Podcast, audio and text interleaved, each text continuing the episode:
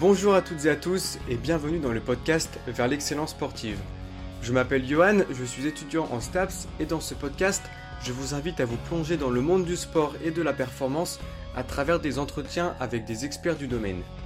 Dans ce podcast, nous aurons l'opportunité d'aborder divers sujets directement liés à la performance sportive, comme par exemple la préparation physique, la préparation mentale, l'entraînement, les blessures et encore d'autres sujets. Mon objectif est de partager avec vous les connaissances des experts ainsi que leurs expériences enrichissantes. Eh bien, bonjour à toutes et à tous et bienvenue dans ce nouvel épisode du podcast. Et aujourd'hui, j'ai le plaisir d'accueillir Tom Tellier. Salut Tom. Salut, bonjour à tout le monde. Merci euh, d'intervenir euh, sur le podcast aujourd'hui. Est-ce que pour commencer ce podcast, tu pourrais euh, te présenter, parler un peu de ton parcours et ce que tu fais actuellement dans le monde du sport? Du coup, bah, moi, je m'appelle euh, Tom Tellier. Je viens d'avoir 26 ans il y, a, il y a deux mois à peu près. Hum, aujourd'hui, je travaille, on va dire, entièrement à mon compte sur euh, l'accompagnement de plutôt orienté euh, sportif amateur, sur la gestion des douleurs, des blessures, dans l'optique en fait de, bah, de reprendre une activité, un sport, on va dire, pratiqué depuis quelques années, mais qui a malheureusement été arrêté suite justement, on va dire, à un traumatisme, à un accident. Donc euh, actuellement, j'aide plutôt voilà, des, athlètes euh, à reprendre euh, une activité. Et en fait, ça, ça fait suite à bah, justement à tout mon parcours qui a lieu avant, où je me suis plus ou moins au fur et à mesure spécialisé justement sur cette gestion des douleurs, des blessures. Donc moi, j'ai toujours été sportif j'ai plus ou moins toujours voulu travailler dans le monde du sport. En tout cas, euh, quand on, parle de vrais projets professionnels, etc. Ouais, au tout début, j'étais petit, j'avais 5 ans, euh, je voulais devenir paléontologue. J'adorais les dinosaures, euh, je voulais bosser avec, du coup, bah, sur l'analyse de, des squelettes, etc. Mais en vrai, dès que j'étais au collège, je savais déjà que je voulais bosser dans le sport. Donc, j'ai fait un parcours classique, donc bac scientifique, licence STAPS, d'abord en entraînement sportif, parce que je me privilégiais on va dire, à, la préparation physique. Moi, je fais du football américain. Donc, euh, c'est un sport que je pratique depuis mes 14 ans. Et euh, en fait, je savais qu'en football américain, si je restais en France, il n'y avait pas forcément d'avenir en préparation physique. Et donc, j'ai voulu me destiner euh, vers le rugby. Donc, j'ai fait une licence TAPS en entraînement sportif.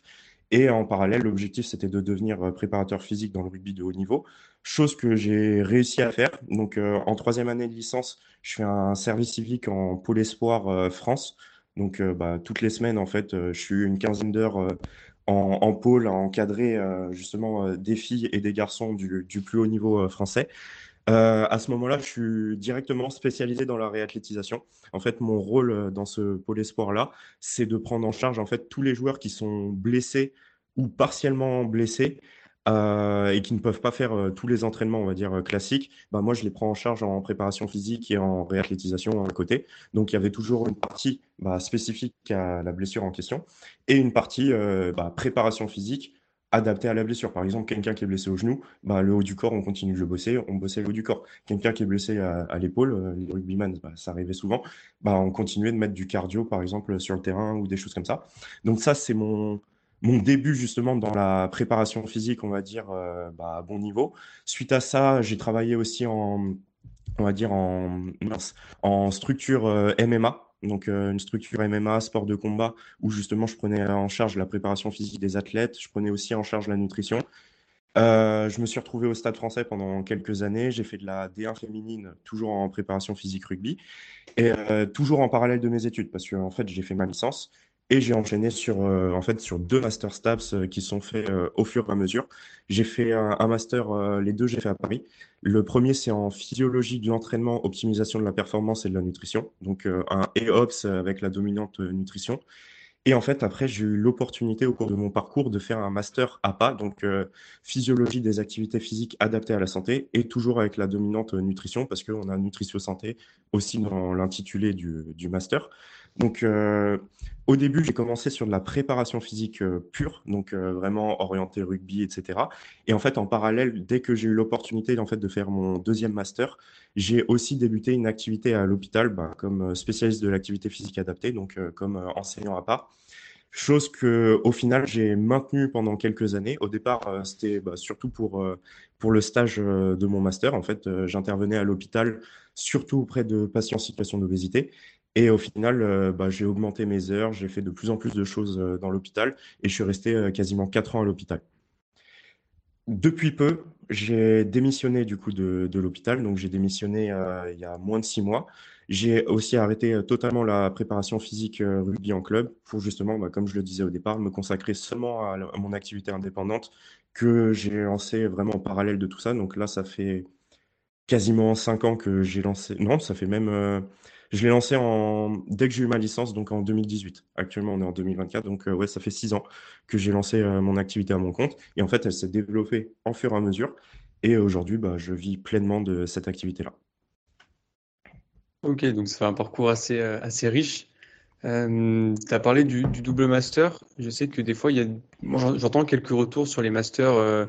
Euh, il y en a certains après le master, ils veulent directement aller sur le terrain ou alors ils sont pas satisfaits à 100% du master parce que c'était fait un peu. pour eux, le master c'était super bien et finalement un, peu déçu. T'as pas eu cette, cette vision du master? Toi, tu as, as, vraiment apprécié ton master et du coup, tu as voulu en faire un deuxième ou ou c'était vraiment une opportunité et euh, faut, euh, faut, aimer le master pour pouvoir en faire euh, deux de suite, parce que ça prend du temps, quoi. Mmh. clairement, moi j'ai un parcours, académique un peu spécial parce que d'un côté j'ai eu beaucoup de mal bah, justement sur mes masters, mais en même temps, à l'heure actuelle, j'ai bientôt huit diplômes post-bac donc euh, ça commence à faire euh, pas mal. Et en fait, euh, bah, tu vois, je finis ma, ma, licence. En gros, je suis pas major de promo, mais je suis numéro 2 de ma promo. Donc vraiment, j'ai un bon souvenir. j'ai bien aimé, tu vois. Je fais mon, mon mémoire de, de, licence parce que nous, on avait déjà un mémoire là où j'étais à Orsay. Et en fait, euh, bah, je fais un, franchement, je fais un, très bon mémoire. Je, je termine avec, euh, je crois, ils m'ont 18 ou 19. Euh, le, pendant mes, après ma soutenance, le, le mec qui m'a, enfin, mon jury, ils ont parlé de mon mémoire aux personnes qui, qui y avait après. donc, franchement, je sors de ma licence, bah, j'avais un très bon rapport avec, avec la fac, on va dire, mais j'étais hors J'arrive à Paris. Euh, là, tout change. En fait, euh, ce que, bah, bizarrement, ce que je faisais de bien à Paris, euh, à Paris, alors c'est, ça convient pas quand je suis à Paris. Donc, pardon. Donc, assez compliqué, en fait, de faire mes masters parce qu'en fait, ce qui se passe, c'est que je valide ma première année de master vraiment à la limite suite à, des oublis de notes, etc. En fait, je dois aller au rattrapage pour une matière où j'ai fait le partiel, où j'ai fait tous les trucs, mais le prof, il, dit qu'il n'a pas ma copie ou des trucs comme ça. Vraiment, déjà, je m'embrouille en fait euh, bah, avec ma fac euh, à ce niveau-là parce que je me, je me tape des rattrapages alors que j'ai fait les, les, partiels de ma matière, qu'il y a des preuves que j'ai fait les partiels parce qu'en fait, c'était un travail en groupe et mon binôme avait la note. Et euh, moi, je dis, bah, j'étais avec cette personne, c'est pas normal que j'ai pas de note. Et le mec, il me dit, bah non, tire au rattrapage. Au rattrapage, il met la note minimale pour, pour, euh, pour valider, en fait. Enfin, pour valider. En gros, euh, si tu euh, n'avais pas au moins 5 sur 20 sur une matière, bah, en fait, tu, ne, bah, tu redoublais tout simplement. Et en fait, il me met 5 sur 20 en rattrapage, alors que de base, bah, j'avais 13 ou 14. Donc, déjà, premier truc compliqué en première année de master. Et ensuite, en deuxième année, ce qui se passe, c'est que globalement, bah, j'ai dit que j'étais à Paris, mais ma première année de master, globalement, c'était un master entre plusieurs facs. C'était un master EBNS, pour euh, ceux qui connaissent, qui ont fait il y a quelques années. Et ce master-là, en gros, c'était entraînement, biologie, santé et nutrition. C'est pour ça qu'on avait après par la suite cette dominante nutrition. Et euh, ce master-là, il était entre l'Université de Paris Descartes, entre euh, l'Université de Créteil et celle de Bobigny. Et en fait, ce qui se passe, c'est qu'au cours de notre première année de master, les facs euh, ne tombent plus d'accord, ce qui fait que la deuxième année de master, euh, globalement, il n'y a plus le master. En tout cas, l'Université de Paris a décidé de créer son propre parcours et a décidé de quitter le, projet. Donc, euh, eux, c'était un master qui était prévu, qui était encadré, qui est vraiment, c'est eux qu'on voulait qu'on fait ce choix-là. Alors que Créteil et Bobigny, en fait, bah, eux, ils ont fait plus ou moins un master de, de ce cours. Et euh, donc, moi, je choisis d'aller à, à, Paris, d'autant plus que, en fait, cette année-là, en même temps, je commence mon activité de préparateur physique au Stade français. Donc, euh, globalement, c'est à côté. Créteil-Bobigny, c'était à l'autre bout de l'île de France, euh, c'était trop compliqué. Donc, euh, moi, je suis prépa au Stade français. Bah, du coup, je me dis, je vais aller à Paris. En plus, ils ont un projet de, de master qui, qui, sur le papier, est très bien. Et du coup, c'est la première année du master. ce qui se passe, c'est que du coup, bah, c'est la première année du master, c'est plus ou moins n'importe quoi. On a beaucoup de, de profs en fait qui sont pas, on va dire vraiment bah, au point sur euh, les matières euh, qu'ils mettent en place. Euh, par contre, le point positif, c'est qu'on a eu beaucoup d'interventions, de, surtout sur mon master APA, de professionnels qui étaient sur le terrain. Donc, on avait des médecins, on avait des mecs vraiment, en fait, eux, ce n'étaient pas des profs, et, mais du coup, ils faisaient une intervention de temps en temps. Ça, c'était vraiment les meilleures parties. Par contre, toute la partie, on va dire, académique de base, clairement, elle n'était pas, pas incroyable. Elle n'était pas incroyable. franchement, j'estime que je n'ai pas appris grand-chose.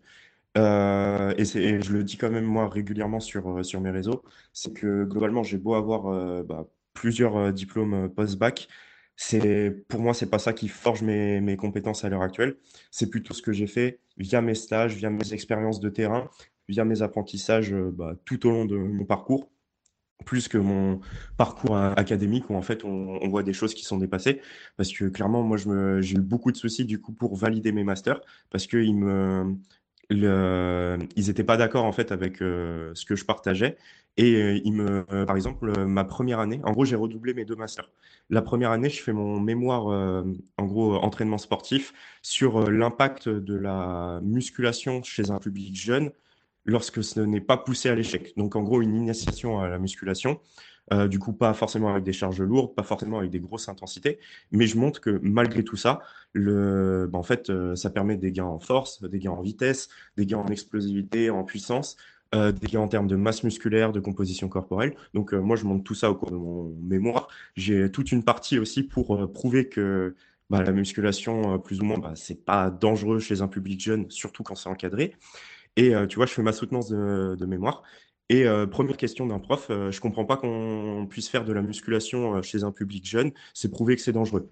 Les 20 premières références de mon mémoire, c'est pour prouver justement qu'il n'y a aucun impact. Et je lui ai dit, bah, regardez ma revue de littérature, c'est prouvé actuellement que ce n'est plus dangereux, d'autant plus quand c'est encadré. Il me dit, bah, moi j'ai les preuves qui prouvent le contraire. Tu vois? Et du coup, bah, suite à ça, bah, la soutenance est plus ou moins compliquée. Quand tu fais un mémoire sur la musculation, que le mec il te dit que bah, la musculation c'est dangereux, bah ouais, c'est complexe, tu vois. Et euh, tu vois, le prof en question, bah, je veux pas dénigrer, mais tu vois, le, mec, euh, ça fait, euh, je sais pas, 30 ans, il est à la fac, il a trois études sur les rats.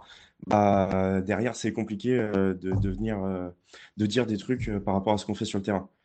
Et franchement, j'ai eu beaucoup de mal. Du coup, je redouble mes, mes deux masters, justement à cause de mes soutenances. Enfin, à cause de mes soutenances. En gros, ils me mettent une note éliminatoire, sachant que, en gros, il n'y a pas de rattrapage sur un, sur un, en gros de base sur un mémoire de stage, parce qu'en fait, normalement, dès qu'on respecte tous les critères, en fait, on est obligé d'au moins avoir la moyenne et de valider. Moi, du coup, j'avais tous les critères, j'avais même euh, plutôt des, bons mémoires, mais euh, en fait, vu qu'ils ne pouvaient pas me saquer, bah, euh, j'ai une note éliminatoire, je ne peux rien faire, du coup, je redouble.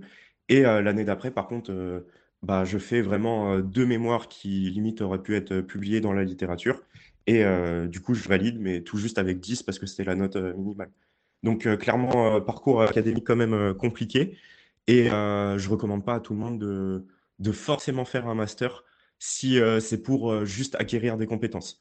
Mais en tout cas, des compétences bah, en cours. Mais clairement, l'avantage qu'on a avec les masters, c'est que bah, généralement, on a des stages.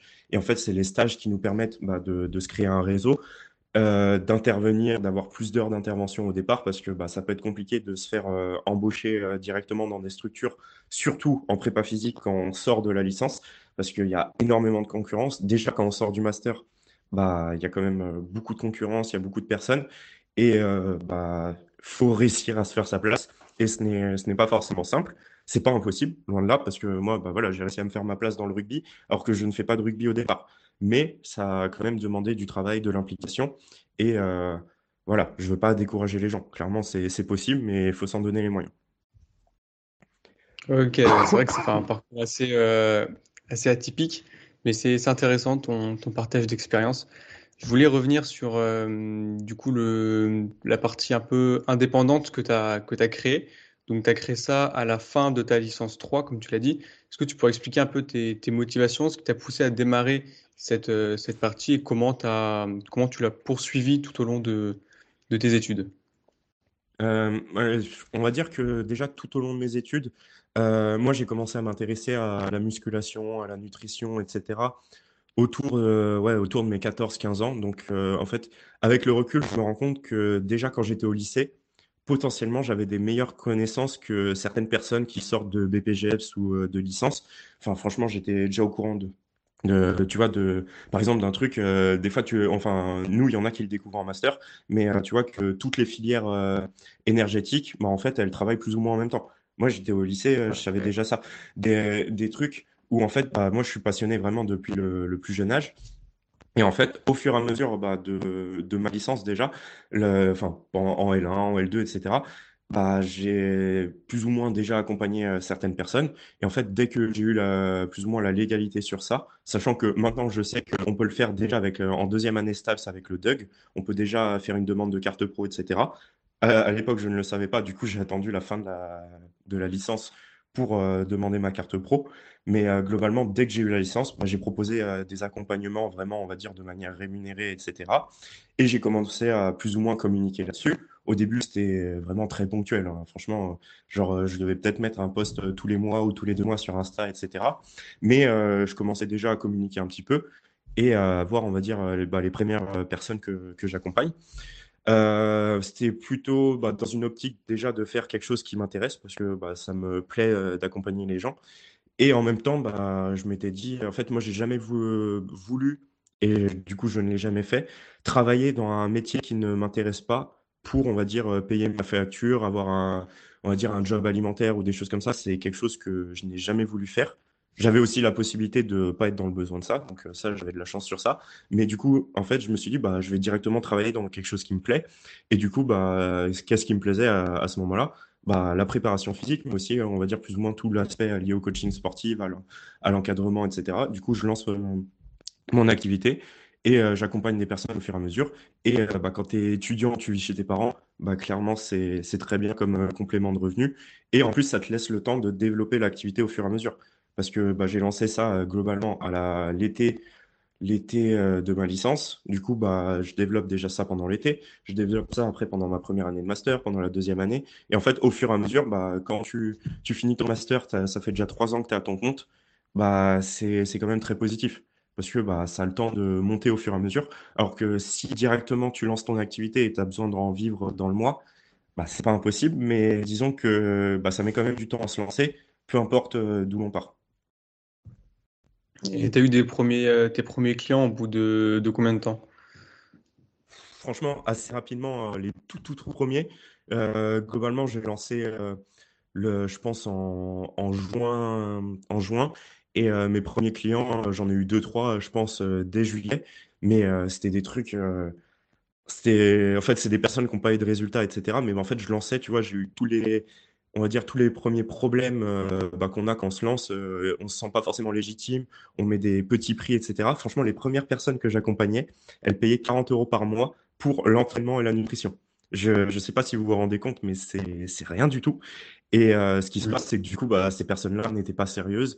J'avais pas forcément des, des, dire, des bons retours euh, bah, qui me permettent euh, d'ajuster moi mon travail par la suite. Et en fait, ces personnes-là n'ont pas eu de résultats. Parce que bah, clairement, niveau engagement, quand tu payes 40 euros par mois, bah, en fait, c'est rien du tout. Tu vois. Maintenant, les personnes, elles me payent quasiment 10 fois plus. Et bah, bizarrement, elles sont beaucoup plus engagées. Tu vois. Donc, tu travailles uniquement en distance ou tu as du présentiel de, de temps en temps? Depuis que j'ai déménagé, parce qu'en fait, j'ai passé toute ma vie sur Paris et j'ai déménagé il y a trois mois euh, à Antibes, euh, sur la Côte d'Azur. Euh, depuis que j'ai déménagé, du coup, j'ai pour l'instant que l'aspect digital, mais je compte redévelopper le, présentiel parce que bah, c'est quelque chose qui me plaît, qui m'anime. J'adore voir les personnes en vrai, surtout, on va dire, sur l'aspect santé, parce que du coup, sur mon parcours à pas, bah, en fait, je voyais des personnes au quotidien, des patients au quotidien. Et j'adore cet aspect-là. Par exemple, je suis arrivé ici, j'ai quand même fait un remplacement en clinique privée sur justement, euh, dans, on va dire, euh, dans un SSR, donc euh, dans un centre de rééducation. Et j'adore cette partie-là de voir en fait les gens au quotidien. Et on va dire que plus ou moins de temps en temps, bah, quand même, ça me manque. Mais on va dire que la liberté que procure une activité 100% digitale, j'apprécie aussi beaucoup. je peux me lever à l'heure que je veux, je peux travailler quand je veux, je peux travailler d'où je veux c'est pour l'instant j'ai un peu le dilemme entre bah, justement accompagner des gens en présentiel et avoir ce on va dire ce plaisir euh, là et en même temps avoir euh, la liberté de 100% bah, digital actuellement du coup Je suis toujours à 100% digital, mais je vais redévelopper un petit peu de présentiel, mais pas forcément avec des, des grosses contraintes, etc. Et euh, du coup, sur mon activité distancielle, je propose euh, bah, mes accompagnements, on va dire, personnalisés. Je fais aussi des, des consultations, des visioconsultations pour les personnes bah, qui n'ont pas forcément besoin d'accompagnement, mais euh, qui cherchent à avoir certains conseils, etc. on va dire vraiment une trame bah, suite à certaines problématiques. Et je propose aussi de la formation en ligne. Ok. Est-ce que tu pourrais expliquer un peu ta démarche? Comment tu appréhendes un nouveau coaching quand tu as un nouveau client? Euh, est-ce que tu mets des, questionnaires en place, des tests? Est-ce que tu communiques beaucoup avec lui? Est-ce que tu pourrais expliquer un peu, euh, un peu tout ça? Euh, bah, La première chose que je dis à 100% des personnes que j'accompagne, c'est que justement, la communication, c'est la clé déjà dans quasiment dans peu importe, on va dire, le type de relation qu'on entretient, c'est quelque chose d'hyper important. Mais dans, dans un coaching, dans un accompagnement à distance, c'est essentiel parce que si la personne ne communique pas, mais en fait, on ne voit pas les choses, on n'est pas au courant de ce qui se passe et on ne peut pas aider du mieux possible la personne. Donc, euh, clairement, l'aspect communication, il est hyper important. Et comment je procède par rapport à ça? Mais En fait, j'ai toujours une première partie, on va dire, euh, bilan au départ, que ce soit euh, déjà bilan sur les problématiques. En gros, bah, j'échange au téléphone ou en visio avec la personne pour savoir bah, ce qu'elle a comme problématique, en quoi je peux l'aider, ce qu'elle attend de moi Ensuite, moi, je lui explique euh, bah, les différentes manières que j'ai euh, de procéder et euh, ce que je lui conseillerais de faire.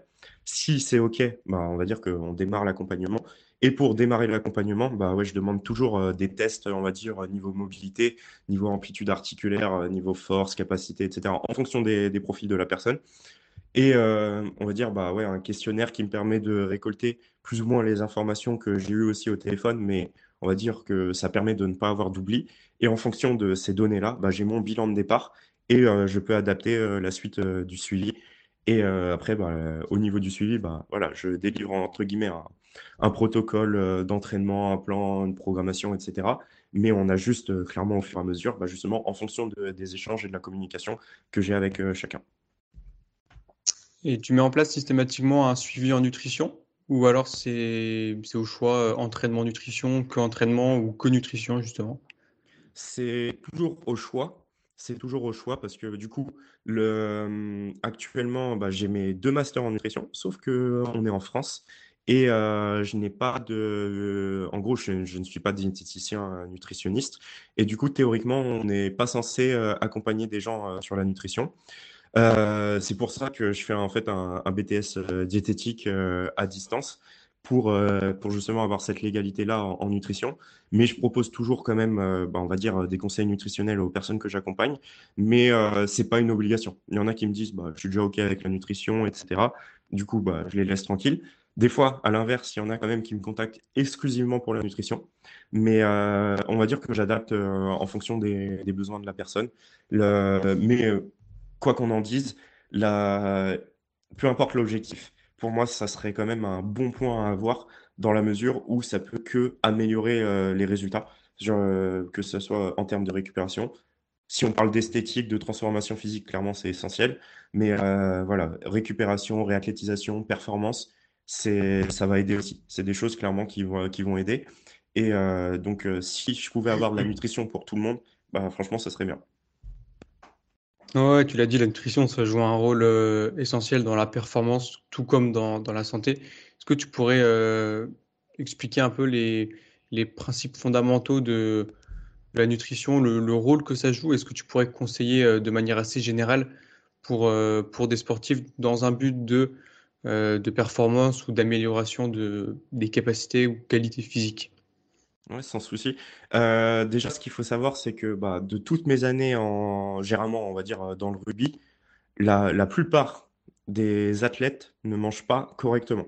Euh, même s'ils pensent manger correctement, la plupart du temps, franchement, c'est pas top.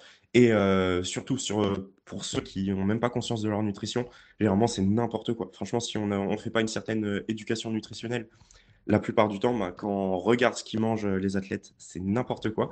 Donc, euh, clairement, il y, a des, bah, il y a des choses à faire. Et pour moi, la, priorité dépend quand même de, l'objectif. Si l'objectif, c'est de la performance, bah, pour moi, le premier objectif au niveau nutritionnel, c'est d'avoir son apport énergétique. Parce que si j'ai pas mon apport énergétique, en fait, je vais être sous-alimenté. Et si je suis sous-alimenté, globalement, je manque d'énergie pour performer et je ne peux pas, par, euh, voilà, par causalité, je ne peux pas être performant. Donc, euh, pour moi, la priorité numéro une, si c'est euh, de la performance, bah, le but, c'est d'avoir son apport énergétique. Mais cet apport énergétique, il ne faut pas l'avoir n'importe comment parce que justement, bah, j'en avais beaucoup. Ça mange grec, McDo le midi, ça, ça prend des gâteaux avant l'entraînement, ça prend des gâteaux après l'entraînement, etc. C'est pas la fin du monde si c'est fait une fois de temps en temps. Clairement, le, but au niveau de l'alimentation, c'est de, pour moi, c'est de ne rien s'interdire. Mais ça peut pas être la base de l'alimentation de manger plus ou moins des aliments transformés, de la junk food. Donc, euh, il y a une certaine qualité nutritionnelle à avoir. Et globalement, bah, en nutrition, il y a trois catégories de macronutriments. Il y a les protéines, on va dire, si je simplifie, les, les briques euh, qui constituent euh, plus ou moins tes muscles, mais globalement tes tissus. Il y a les glucides qui vont être la principale source d'énergie du corps. Et il y a les lipides qui vont servir de, on va dire, de précurseurs euh, à, toutes les, à toutes les réactions chimiques du corps, euh, aux hormones, etc. Et c'est nécessaire d'avoir ces trois catégories d'aliments-là dans son alimentation et de les avoir de, selon certaines répartitions, selon l'objectif. Globalement, les protéines, bah, elles vont être nécessaires. C'est pour moi, c'est le point essentiel sur lequel euh, je m'ajuste beaucoup parce que, bah, pardon, quand il y a on va dire, une alimentation pas forcément euh, adaptée, bah, dans quasiment 100% des cas, bah, les, les, personnes ne mangent pas suffisamment de protéines. Donc, euh, généralement, bah, je veille à augmenter les, les, apports en protéines. Déjà, en avoir systématiquement le midi et le soir, mais généralement, bah, c'est surtout aussi sur les collations où ça prêche, donc au petit déjeuner, euh, au goûter, si je simplifie. Donc, augmenter les apports en protéines quand ils ne sont pas suffisants, mais c'est quasiment toujours trop bas. par contre, des fois, j'ai le cas inverse où justement, il y a plus ou moins euh, des athlètes bodybuilders et eux, ils sont matrixés par la muscu. Et du coup, eux, il y a souvent, des fois, il y a trop de protéines. C'est des rares cas, mais des, fois, il y a un petit peu trop de protéines. Et du coup, bah, eux, on, diminue un peu les apports en protéines parce que c'est des mecs, des fois, ils prennent 3 shakers par jour, ils prennent 200 grammes de viande le midi, 200 grammes de viande le soir, ils prennent, je sais pas, 6 œufs au petit-déj euh, et, euh, je sais pas, on va dire du blanc de poulet à 16 heures. Et eux, c'est des athlètes, bah, clairement, il y a trop de protéines. En tout cas, ça va pas être dangereux parce que ce qu'on voit au niveau des apports en protéines, c'est que tant que tu dépasses pas 3 grammes par kilo de poids du corps, donc admettons, moi je fais 100 kilos, bah, si je mange pas 300 grammes de protéines par jour, bah, j'ai pas de risque sur ma santé, sur mes reins, etc., hormis pathologie euh, de base. Mais ça va être inutile. Parce qu'en fait, bah, les protéines, on va dire, ça a quand même un certain coût. C'est généralement des aliments qui sont plus chers. Et si tu les assimiles pas, que tu n'en as pas forcément besoin, bah, en fait, elles vont juste aller dans les urines. Et euh, du coup, bah, ça n'a pas d'intérêt d'avoir autant de protéines dans l'alimentation. Autant réduire les protéines et augmenter les, glucides ou les lipides selon le profil. Donc, les glucides, généralement, bah, j'essaie d'avoir des glucides de, bonne qualité. Donc, euh, plutôt des, on va dire, des féculents. Donc, euh, du riz, des pâtes. Euh, pas forcément complète, ça dépend des profils euh, et de la digestion, mais globalement, plutôt voilà, des féculents. Euh, quand même avoir des fruits. on peut avoir des glucides, on va dire, plus rapides, qui sont assimilés plus rapidement autour de l'entraînement. donc ça par rapport aux glucides en fonction des, apports énergétiques. Et toujours des lipides pour compléter, pour avoir un système hormonal, on va dire, fonctionnel. Donc les lipides, généralement, bah, je conseille d'avoir potentiellement de l'huile euh, un peu d'huile dans les repas ou pour les cuissons, euh, éventuellement des oléagineux, euh, de consommer des œufs. Ça, c'est un truc que j'adore. des œufs au quotidien, hein, clairement, c'est game changer, on va dire, pour la santé de manière globale. ça peut être du foie aussi. Ça dépend des goûts, des préférences, etc. Mais le but, c'est d'avoir un équilibre au niveau de tous ces apports nutritionnels et euh, en ayant toujours du plaisir à manger en fonction de nos goûts, nos préférences, etc. Le, le but, bah, c'est clairement de, de kiffer ce qu'on mange et en même temps que cette alimentation bah, nous apporte, nous amène vers euh, nos objectifs, nos besoins. Euh, dernier point sur lequel je me concentre, c'est l'hydratation. Parce que chez les athlètes, bah, c'est un point hyper important. On sait que globalement, 1% de déshydratation, ça entraîne plus ou moins une diminution de la perte de 10%. Et euh, admettons, bah, voilà, tu fais 100 kilos, tu perds un litre d'eau à l'entraînement, ce qui n'est pas forcément choquant. Bah, en fait, euh, théoriquement, tu as déjà une perte de 10%. Donc, il faut vraiment faire attention à boire de manière régulière, que ce soit pendant l'entraînement, mais aussi autour des entraînements. Les, euh, ça, globalement, c'est trop peu fait. Moi, je sais que je me suis quand même battu aux entraînements dans le rugby pour avoir des pauses boissons de manière régulière. Parce que de base, sur certains coachs plutôt à l'ancienne, bah, tu, tu les écoutes, les mecs, ils font l'échauffement, euh, bah, on va dire la partie euh, skills, etc. Des fois, ils font 40 minutes d'entraînement, ils n'ont pas bu une seule goutte d'eau. Donc, euh, on sait qu'ils auront intérêt à boire plus que ça. Et du coup, bah, je me suis battu pour qu'il y ait des pauses boissons quasiment tous les quarts d'heure ou des choses comme ça, selon l'organisation de l'entraînement. Et ça, c'est un point hyper important. Il y a beaucoup trop de personnes qui ne boivent pas suffisamment, que ce soit vraiment dans la journée de manière globale, mais aussi pendant les entraînements. Je reviens sur la base, on va dire, de, la nutrition, où tu as dit, du coup, faut avoir, un, faut avoir son, apport énergétique suffisant, un apport en protéines, glucides, lipides euh, cohérent. Est-ce que tu conseillerais aux personnes de peser leur aliment pour euh, atteindre leur objectif euh, de calories et avoir les bonnes proportions? Ou alors, ça pourrait être trop contraignant, trop, trop chronophage, et donc plutôt le faire, je vais le dire au, feeling, mais essayer d'avoir un apport en protéines, glucides en lipides et sans forcément peser et savoir exactement euh, où on en est en termes de total calorique Alors, disons que de manière générale, il n'y a pas d'obligation, mais je conseille quand même beaucoup d'avoir euh, au moins une période dans, dans, notre vie où justement on pèse euh, notre alimentation. Et en fait, souvent, je prends l'analogie du GPS. globalement, tu veux aller, tu as, une destination, tu n'y es jamais allé. Bah, en fait, le meilleur moyen pour aller à cette destination, c'est de, bah, noter sur ton GPS, en fait, pour avoir le, trajet optimal. Et en fait, le fait de peser ton alimentation, bah, en fait, le but, c'est justement d'avoir euh, ce, trajet optimal vers tes objectifs. Et euh, du coup, bah, au début, bah, j'ai, voilà, je connais pas le chemin, bah, j'ai besoin du GPS. Je prends le GPS, je le fais peut-être euh, deux, trois fois. Bah, comme pour mon alimentation, je peux peser peut-être pendant une semaine, deux semaines, un mois, deux mois, trois mois. Et en fait, au fur et à mesure, bah, je connais la démarche, je connais les quantités, je connais le trajet.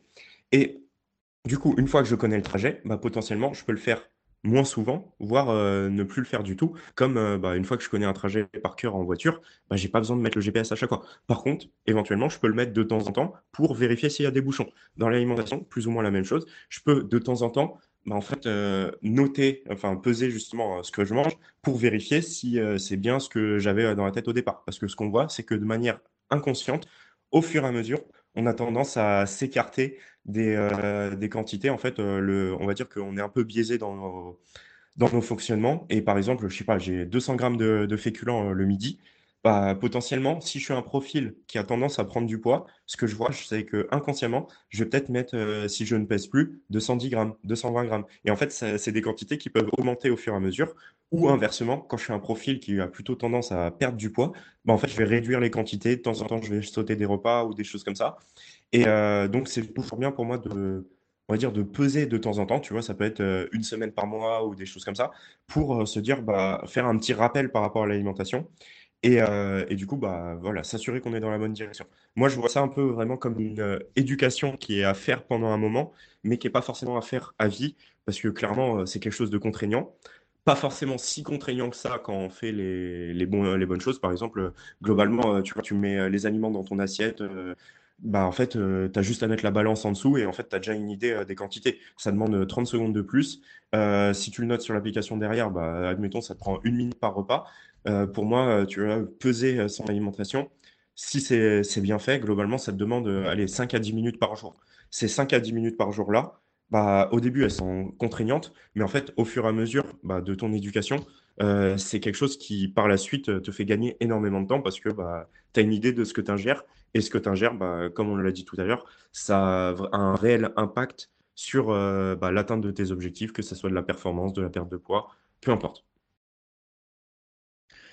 Euh, tu as parlé d'éducation et ça sera ma, dernière question sur la partie nutrition.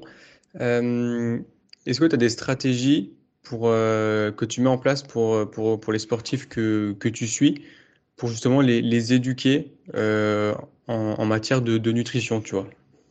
De, manière générale, après, forcément, tous les sportifs sont, différents, mais de manière mmh. euh, assez générale.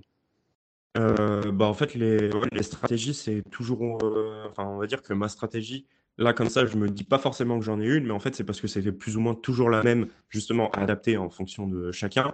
Mais tu vois, les, points essentiels que je t'ai dit avant, bah en fait, le, but à travers, on va dire, un accompagnement, bah, c'est d'avoir justement ces ces, ces atteintes-là en termes d'apport énergétique, en termes de protéines, en termes de glucides, en termes de lipides, en termes de plaisir alimentaire.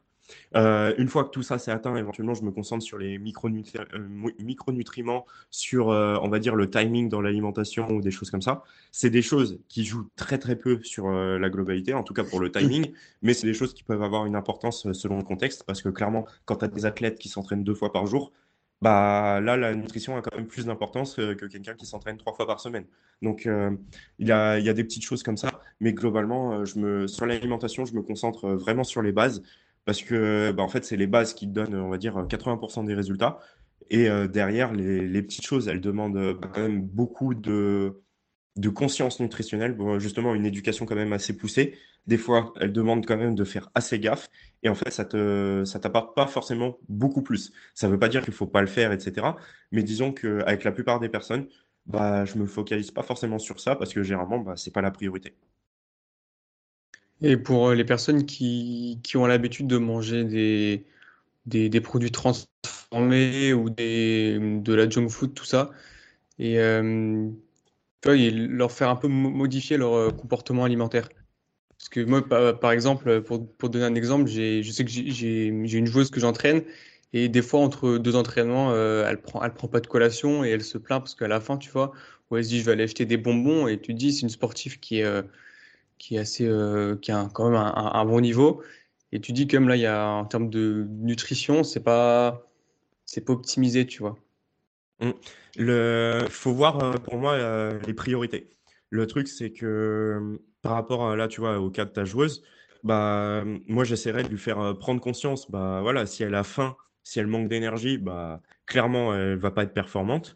à quel point son, son, deuxième entraînement il est important. Généralement, en plus, le deuxième entraînement, selon, enfin, dans la plupart des clubs, bah, ça va être euh, l'entraînement de ton sport. Parce que généralement, on va dire, on a la prépa physique, la, nutri euh, la nutrition, la, la, muscu avant et après euh, l'entraînement terrain. C'est souvent comme ça que ça procède. Bah, clairement, si je suis pas en forme pour le deuxième entraînement, bah, ce qui se passe, c'est que bah, le coach, il va voir que je suis pas performant et en fait, je vais pas jouer les, les week-ends pendant les matchs. Donc, ça a quand même un, un point hyper important d'être performant à l'entraînement. Et du coup, bah, qu'est-ce qui me rend plus performant à l'entraînement? Bah, Si je vois que avoir une nutrition, on va dire, adaptée, ça me rend plus performant, bah, clairement, euh, on va dire que la personne, elle a intérêt à prendre conscience de ça. Si elle prend pas conscience de ça, en fait, c'est que la personne, bah, elle veut pas progresser. Et euh, malheureusement, on peut pas aider tout le monde. Donc, euh, le... il y a des cas, bah, des fois, en fait, tu as beau faire tout ce que tu veux, ça va être trop compliqué. Mais du coup, le... par rapport à la junk food, bah, tu vois, par exemple, ça dépend du contexte. Si la personne, elle manque d'apport énergétique, bah, des fois, ça va être plus avantageux de prendre, bah, pas, un paquet de gâteaux que de rien manger du tout dans le contexte de performance à l'entraînement derrière. On va dire que sur le papier, de manière générale, c'est pas optimal bah, de manger des gâteaux, mais vaut mieux peut-être manger des gâteaux plutôt que être sous-alimenté. Parce que, bah, au final, voilà, c'est pour moi, que je l'ai dit tout à l'heure, priorité numéro une, apport énergétique.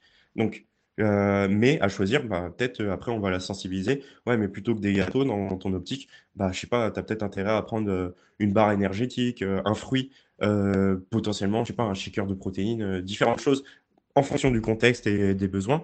Mais voilà, au début, peut-être on va essayer de voir l'aspect pratique par rapport à la personne. Mais après, on va dire, bah ouais, mais tu peux aller plus loin que ça. Comme pour l'entraînement, bah voilà, on peut s'entraîner n'importe comment au départ, bah, on aura des résultats bah, le, but après, c'est de quand même avoir un entraînement euh, plus calibré. Ouais, ouais, je te rejoins là-dessus, mais c'est vrai que je pense que ça, part, ça passe par, euh, par la communication, c'est ce que je m'efforce un peu de, faire, d'expliquer euh, pourquoi, pourquoi c'est important.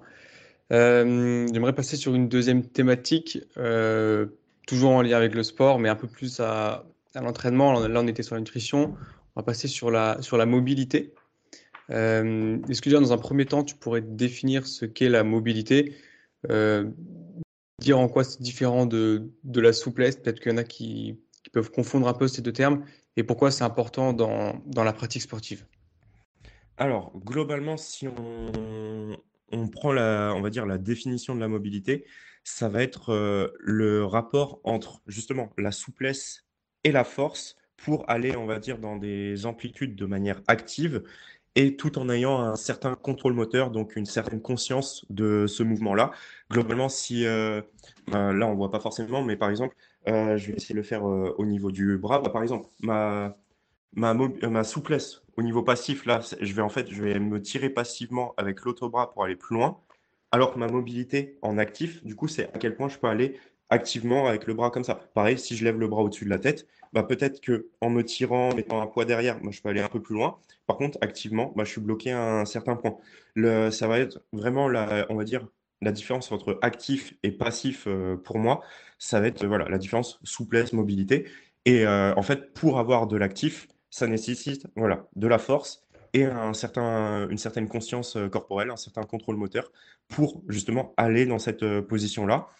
Et clairement, bah, l'entraînement de mobilité, ça, va être essentiel pour, on va dire, se préserver de certaines problématiques, parce que ce qu'on voit, c'est que plus on est mobile, moins on a de chances bah, d'excéder nos capacités, de, on va dire, de se blesser ou d'avoir certaines douleurs.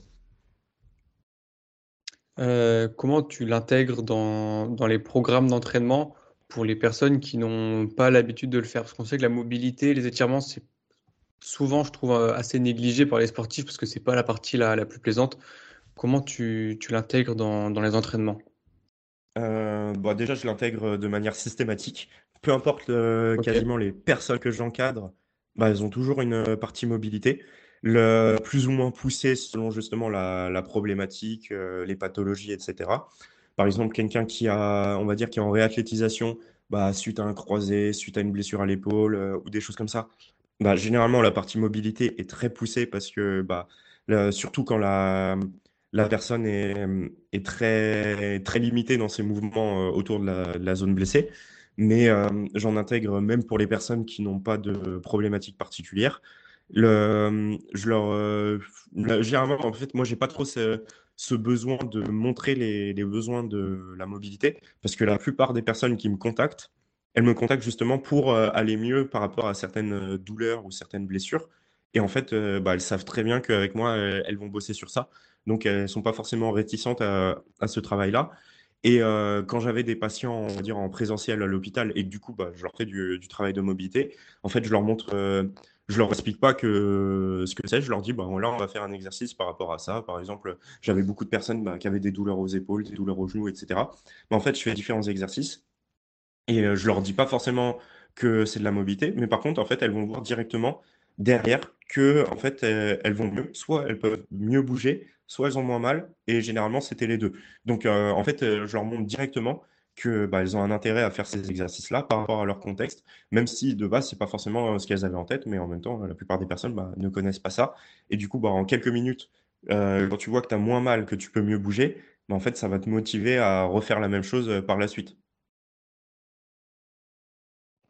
Et pour, des, pour un public plus euh, sportif, tu conseillerais de placer la mobilité sur des séances euh, à part ou alors post-entraînement ou à l'inverse, euh, pré-entraînement? Ça, on va dire que ça dépend de la priorité. Ça dépend de la priorité. moi, j'aime beaucoup placer la mobilité en début de séance parce que pour moi, c'est un travail de force, d'intensité maximale sur bah, la plupart des choses que, que je, je, fais faire en fait aux, athlètes. Donc euh, généralement c'est j'ai mon échauffement, j'ai ma partie mobilité et après j'ai ma partie euh, renforcement, prépa physique euh, en fonction du, de la séance. Donc moi généralement vu que c'est un travail intense, je le mets au tout début, mais selon le contexte, des fois bah en fait c'est pas forcément la priorité et des fois bah, je, je, peux le mettre un petit peu en fin de séance, mais on sait que ça va être moins optimal parce que bah, du coup il y aura moins d'intensité ou je peux le mettre même dans des séances à part, dans des jours de repos ou des choses comme ça. Pareil, je sais que, enfin, je demande moins d'intensité pour pas que ça empiète sur les jours à haute intensité. Mais sur des gains d'amplitude de mouvement, par exemple, ce qu'on voit, c'est que la, la répétition au quotidien, l'exposition à certaines contraintes, à un certain stress, on va dire au niveau étirement, bah, en fait, ça entraîne de très bons résultats. Donc, bah, quelqu'un qui, je sais pas, qui veut avoir son grand écart, bah, j'ai intérêt à avoir des séances à haute intensité, on va dire niveau mobilité autour des hanches, etc. Bah, peut-être euh, deux ou trois fois par semaine, plutôt trois fois par semaine, mais aussi avoir des, bah, des séances entre ces trois séances à haute intensité qui vont permettre bah, de travailler toujours au niveau des hanches, mais avec euh, peut-être une intensité plus modérée pour pouvoir récupérer au niveau nerveux et bien forcer. Mais euh, moi, voilà, j'agence en fonction de ce que j'estime l'optimal comme comme besoin, bah, j'ajuste vraiment en fonction. Donc certains, ils vont juste l'avoir en début de séance, certains, ils vont avoir un protocole tous les jours, certains, ils vont avoir un peu en fin de séance. c'est franchement, ça dépend. Il n'y a pas de bonne réponse, ça dépend toujours du contexte. Ouais, je crois que presque toutes les questions à chaque fois, c'est contexte dépendant. tu as parlé de, as parlé de trois fois par semaine. Bon, je pense déjà pour des personnes qui veulent commencer la mobilité, je pense c'est peut-être mieux de commencer d'abord une fois, puis deux fois, puis trois fois par semaine et d'y aller euh, progressivement. Je pense que tu me rejoindras là-dessus, mais tu penses que trois fois par semaine, ça serait la fréquence euh, optimale pour, euh, pour gagner en mobilité sur une zone précise? Clairement, si l'objectif, c'est, enfin, on va dire que la priorité, c'est de développer une certaine zone bah, par rapport à tout le reste, bah, clairement, il faut une bonne fréquence. Une fois par semaine, globalement, tu es sur de l'entretien. Euh, si tu fais de la mobilité une fois par semaine sur euh, certaines zones, bah, en fait, tu vas entretenir euh, tes capacités au niveau de cette zone, mais c'est quasiment impossible que tu progresses, hormis si tu es débutant et que tu n'as jamais fait ça avant. Clairement, si tu n'as jamais rien fait avant, bah oui, déjà une fois par semaine, tu progresses. Mais on va dire, si tu as un niveau intermédiaire confirmé, bah en fait, une fois par semaine, tu maintiens tes capacités. Donc, ça peut être une bonne chose, tu vois. Admettons, euh, je fais un programme, bah, justement, je sais pas, autour de mes hanches, je gagne beaucoup en mobilité, je le fais trois fois par semaine pendant des mois, et après, j'ai atteint un niveau, je veux juste le maintenir. Bah, une séance par semaine à cette intensité me permet de maintenir mes capacités, et du coup, bah, le but, c'est d'entretenir ce que j'ai gagné au fur et à mesure avant. Par contre, du coup, si je dois développer, bah, j'ai intérêt à faire au moins deux fois, et ouais, moi, je conseille plutôt trois fois, et euh, même dans certains cas, on peut aller à quatre fois, mais il faut que ça soit bien agencé. Ou comme je disais, euh, un petit peu tous les jours, euh, selon les, modalités. Mais oui, il faut une certaine fréquence. Il faut l'intégrer progressivement. Clairement, si tu n'as jamais fait avant, bah, commencer par trois fois par semaine, bah, ça peut être un petit peu beaucoup. la notion de progressivité, elle est vraiment essentielle aussi. Mais il faut avoir conscience que voilà, une fois par semaine, bah, ça va marcher pendant peut-être un mois, deux mois au début. Mais après, je vais avoir besoin de plus. Mais il faut toujours gérer aussi par rapport au contexte global parce que généralement, il n'y a pas qu'une chose qu'on souhaite développer. Il y a différents aspects, euh, surtout si on est un athlète, si on est un sportif, bah, il y a plein de choses qu'on veut développer. Il faut réussir à euh, prioriser euh, et, voir bah, aussi notre niveau d'énergie, ce à, quoi on peut accorder notre temps parce que bah, nos ressources, elles sont limitées. Et c'est là, bah, justement, tout notre travail en tant que coach, en tant que prépa, c'est justement de bah, d'agencer euh, toute cette euh, planification-là pour qu'il bah, y ait le maximum de résultats et que la personne bah, elle perde pas son temps ou qu'elle travaille pas trop. Il euh, faut vraiment trouver le juste milieu par rapport à tout ça. Ouais, donc y aller vraiment de manière progressive. À raison de combien d'exercices par séance tu conseillerais Est-ce qu'un seul exercice, ça serait suffisant ou faudrait aller chercher deux, trois exercices de nature différente? Ça, ça dépend encore, encore, une fois du contexte. Comme d'habitude, ouais, ça va dépendre. Euh, généralement, euh, je mets, euh, on va dire, au moins un exercice. Mais tu vois, pour ceux qui sont notion avec, qui sont familiers avec cette notion, en gros, les pace raise, bah, généralement, j'en mets un ou deux, bah, justement, en fin d'échauffement. Mais déjà, ça, ça va être un travail assez long. Ça va demander, je sais pas, selon la zone, 10-15 minutes. Euh, déjà, ça demande quand même pas mal de temps. Et euh, éventuellement, après, je rajoute euh, différentes choses, mais, pas, mais en fait, ça dépend du besoin. Il y a certains, je vais mettre d'autres exercices parce qu'en fait, ils n'ont pas forcément besoin de gagner en amplitude, mais ils ont besoin de gagner en contrôle justement sur les amplitudes qu'ils ont déjà. il y en a, ils vont avoir besoin de développer de la vitesse pour aller dans ces amplitudes. C'est franchement, ça dépend des personnes. mais généralement, je mets, on va dire, entre 1 et 3 exercices parce que moi, comment j'organise mes séances, il y a toute la partie aussi renforcement prépa physique qui arrive ensuite. Donc, euh, il y a quand même déjà d'autres choses qui arrivent ensuite. Euh, et il euh, bah, faut gérer la fatigue, le temps d'entraînement. Et on va dire que la mobilité pure, généralement, c'est pas l'entraînement le plus fun. Et le but, c'est quand même de garder une certaine adhérence à l'entraînement, d'où la notion de progressivité au départ, mais aussi bah, la notion de plaisir.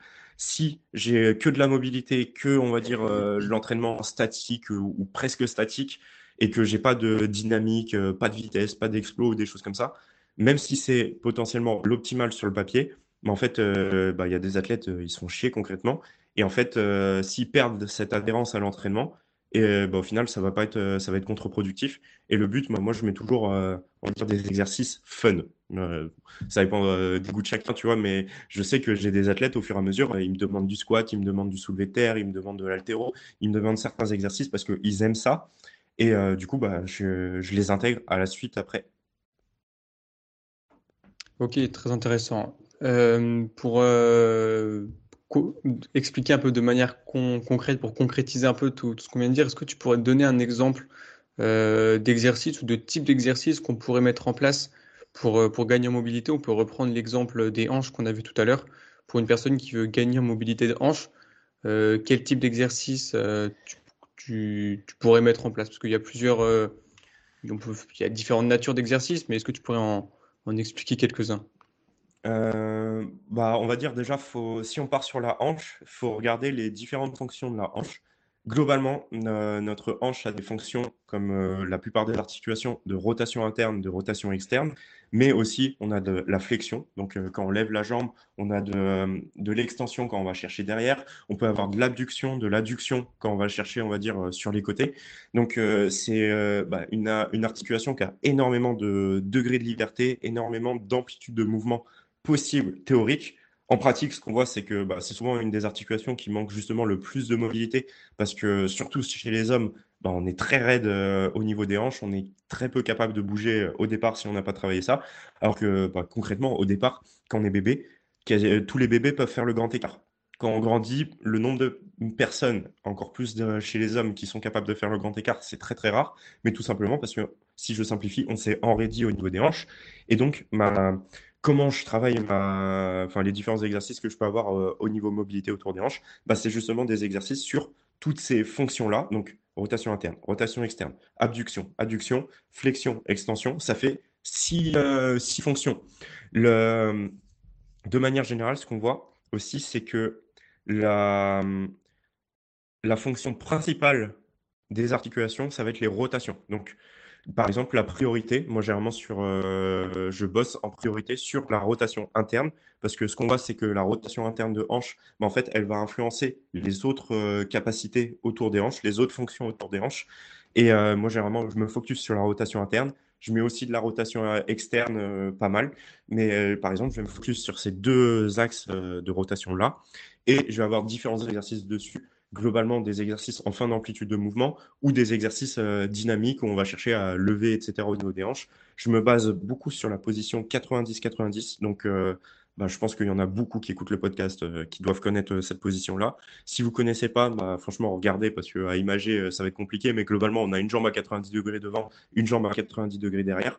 Et en fait, en fonction des, choses qu'on va faire, bah, soit on va bosser la rotation interne de la jambe qui est derrière, soit la rotation externe de la jambe qui est devant. Euh, et euh, voilà, on peut bosser de manière statique. Donc en, maintenant bah, une position d'étirement en fin d'amplitude, par exemple, je veux bosser ma rotation interne euh, de hanche, mais en fait je vais me tourner vers l'arrière, ça va venir étirer bah, au niveau, on va dire, au pincement de, la hanche sur ma rotation interne. Déjà tenir cette position, bah, je vais le bosser de manière passive, mais je peux rajouter des contractions isométriques. Donc en cherchant à faire des mouvements de rotation autour de la hanche, donc soit pivoter vers le sol, soit euh, en fait chercher à lever le pied. ces mouvements-là vont me permettre d'avoir une euh, contraction, d'avoir une, euh, une, stimulation plus profonde bah, de la capsule articulaire de la hanche. Et ce, travail-là, on va dire actif, justement, à défaut d'avoir du 100% passif, bah, ce qu'on voit, c'est qu'il donne des meilleurs résultats en termes d'amplitude de mouvement, en termes de force de manière globale, parce que du coup, on a davantage de contraintes euh, sur l'articulation.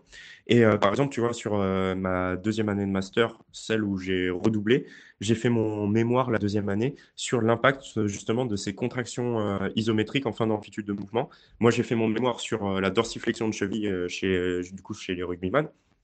Et en fait, je comparais un protocole où ils avaient étirement passif seul, où ils avaient étirement passif plus contraction isométrique seul, du coup, et euh, du coup en dorsiflexion, et un protocole où ils avaient euh, étirement passif, contraction isométrique, que ce soit en dorsiflexion et en extension de, cheville. Et en fait, ce qu'on voit, c'est que bah, peu importe le protocole, il y avait des gains en amplitude de mouvement, mais globalement, étirement passif, bah, tu gagnais en amplitude de mouvement pendant le protocole, mais dès que tu arrêtais de le faire, bah, tu perdais. parce que globalement, j'avais un mois de protocole, euh, donc à raison de trois séances euh, par semaine. Et après, un mois où il y avait zéro, euh, zéro séance pour voir en fait les, gains dans le temps. Donc, étirement passif, ça augmentait et après ça redescendait. Étirement actif, étirement passif plus contraction isométrique en dorsiflexion, ce qu'on voyait, c'est que ça augmentait légèrement plus que étirement passif seul et après ça redescendait beaucoup moins. D'accord Après un mois sans rien faire, vu que j'ai eu mes contractions isométriques, j'avais des pertes en amplitude de mouvement, mais moindres que si j'avais eu que du passif.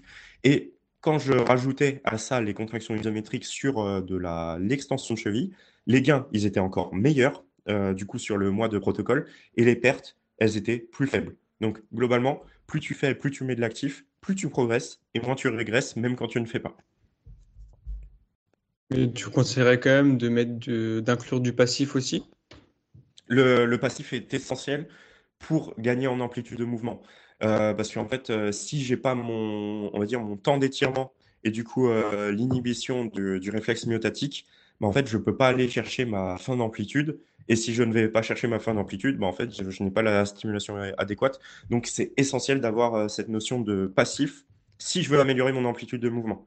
Si je veux seulement gagner en contrôle moteur, en force, etc., je suis pas obligé d'avoir du coup cet étirement long, on va dire. Donc euh, finalement, euh, les étirements, parce que du coup le passif, on, sera plus sur des étirements. Euh, les étirements pourraient être une première étape, un prérequis du coup pour travailler la mobilité et avoir une bonne mobilité articulaire. oui, ils sont un prérequis. Pas si, si, c'est un prérequis. En fait, dans tous les cas, en fait, les deux se, combinent pour moi. Donc, tu vas avoir ta partie étirement, mais tu vas avoir ta partie euh, contraction. Et ça, peu importe euh, le niveau, parce que là, autant je l'ai fait avec euh, bah, les, futurs pros du stade français, mais je j'ai aussi ces contractions isométriques avec des mamies de 80 ans qui étaient en, chimiothérapie, etc. Donc, le, on peut le faire pour tout le monde. Par contre, il faut juste adapter, on va dire, le discours, comment on le présente, et aussi l'intensité par rapport bah, toujours au contexte, à la personne. Donc pour les étirements, euh, de manière, de manière générale, si on veut gagner en souplesse, euh, qu'est-ce que tu conseillerais en matière de, de, protocole, de, façon de faire? Des étirements plutôt longs, euh, après long ça veut tout rien dire, mais plus qu'une minute, moins d'une minute, plusieurs séries peut-être, plusieurs fois par semaine.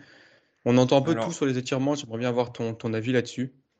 Euh, moi, je conseillerais, euh, bah, du coup, sur cette partie, on va dire, euh, étirement passif plus contraction isométrique derrière, je recommande généralement au moins deux minutes d'étirement et on peut aller jusqu'à 3, 4, 5 minutes. Je considère que c'est pas forcément nécessaire d'aller plus longtemps. En tout cas, le ratio temps-bénéfice, bah, il décroît au fur et à mesure des deux minutes. Donc, on passe plus de temps, mais on n'a pas forcément beaucoup plus de résultats.